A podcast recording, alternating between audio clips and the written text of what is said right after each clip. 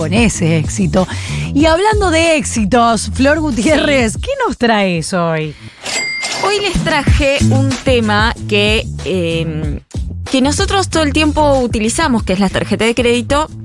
Y tiene su lado positivo y tiene su lado negativo. Utilizar la tarjeta de crédito como, por ejemplo, pagar el mínimo de la tarjeta. ¿Vos sos de tarjetear mucho, Flor, de usar el plástico, como se dice? Mira, tuve eh, mucho tiempo sin tarjeta de crédito y mm, ahora me doy cuenta que con esta inflación termina conviniendo cuando usas. Ni siquiera te digo con cuotas. O sea, ya 20 días de acá a 20 días ya me sale más barato. Claro. Y bueno, entonces. Está la bueno, uso. está bueno usarla. Si sabes usar las tarjetas, está bueno. No nos da cebarse y pasar la tarjeta todo el tiempo cuando después, a fin de mes, no podés pagar el total. Ustedes saben que el Banco Central la semana pasada decidió subir las tasas de interés que pasaron a estar en el 118%, la tasa nominal anual. Y generalmente, primero, ¿para qué el Banco Central sube la tasa de interés? Dos motivos grandes generales. Por un lado, lo que busca es que haya menos consumo. ¿Por qué? Porque si subís la tasa de interés para las personas, para las empresas, se hace más caro financiarse a través del sistema financiero. ¿sí? Ujú. Se hace más caro el crédito, etcétera. Entonces, con eso pones un, un pie arriba de, de lo que es el consumo. Y por otro lado, busca que también los pesos que puede tener una persona, un, un sobrante de pesos que quizás lo tiene en el plazo fijo, le rinda más y de esta manera no se vaya al dólar.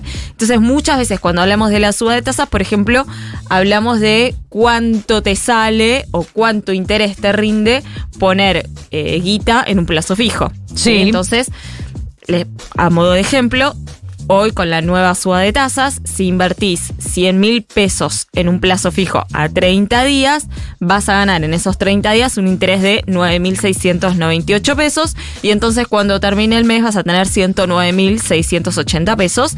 Eso vos lo puedes reinvertir y te va a generar una tasa más alta todavía, que es la tasa efectiva.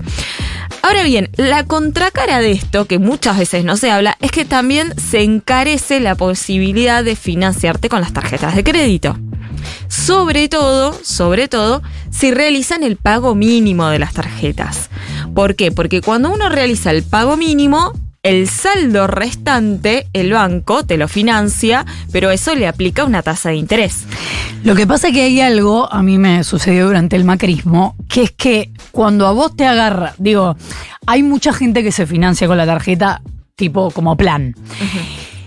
Y a, y a ver si le conviene, no le conviene y se financia con la tarjeta y vos decís que ahora no es tan conveniente. Pero hay otra gente que se le desborda, que dice, bueno, listo, vamos con esta y de repente es tan zarpado el interés con la tarjeta que no llega y entonces no tiene otra que financiarse hasta que llegue, hasta ver si...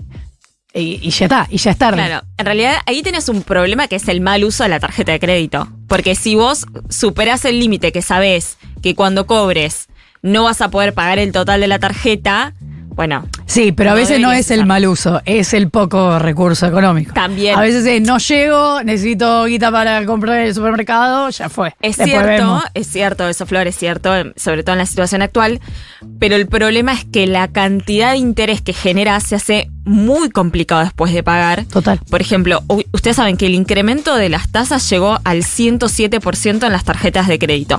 El problema es que cuando ustedes ven su resumen de tarjeta, no tienen que mirar la tasa nominal anual, tienen que mirar el costo financiero total. El costo financiero total que está en la parte de abajo, prestenle atención. El CFT. Claro, además de tener la tasa de interés que te cobra el banco, tiene otras cosas como impuestos, comisiones y hoy el costo financiero total, yo me acabo de fijar, por ejemplo, el último mes de mi tarjeta, Sí. que es un banco público, el Banco Nación, está en el 179%, hay bancos que están un poco más arriba en 180%, o sea, está muy por arriba de la inflación. Claro. Y si haces un cálculo muy rápido, por ejemplo, si vos en el año acumulaste una deuda o porque no fuiste pagando de 300 mil pesos, en intereses vas a pagar 500, más de 586 mil pesos.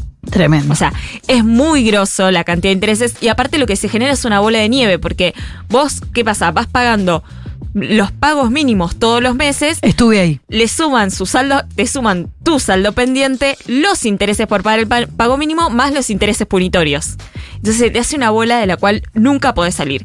Acá hay dos breves recomendaciones. A ver. Eh, existen planes de refinanciación. Eh, puedes llamar al banco, Banco Nación, Banco Provincia los tienen, bancos privados también, que es básicamente te dicen, bueno, vos tenés esta deuda con la tarjeta, vas pagando mensualmente un porcentaje que puedes, que es fijo, ponele, pagás, no sé, tenés 100 mil pesos, bueno, vas a pagar 5 mil pesos todos los meses hasta que canceles esa deuda. Esa es una opción, la puedes hacer y puedes llamar al banco.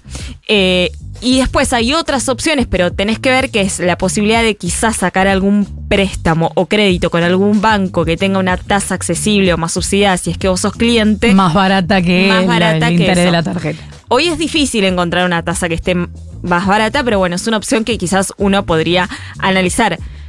Es, eh, como siempre decimos, en casos excepcionales, si vos decís, che, este mes no llego, pero sé que el mes que viene por ahí llego, bueno, pago el mínimo de la tarjeta y el mes que viene saldo la deuda total. Si no, lo que también se puede hacer es no pagar el mínimo, no pagar el total, pero pagar un saldo intermedio. Claro, o sea, todo lo que podés. Exactamente, te entra una guita, bueno, ponela en la tarjeta, ¿no? Y de esa manera vas tratando de cancelar esta deuda que tiene un eh, problema, que es si vos entras en mora con el banco porque no puedes pagar el pago mínimo, después no, pagas, no puedes pagar el total, eh, primero te inhabilitan las tarjetas y después quedas como si fuera una situación de... em, Verás. Exactamente. El verás que es, bueno, es como si tuvieras el cartel rojo en el cual cada vez que quieras acceder al sistema financiero para lo que sea, para sacar un crédito, para sacar una tarjeta, vas a estar inhabilitado. Eso, eso es el verás. Claro, no vas a poder y complica muchísimo porque hoy en día estar por fuera del sistema financiero, o sea, no poder tener una tarjeta,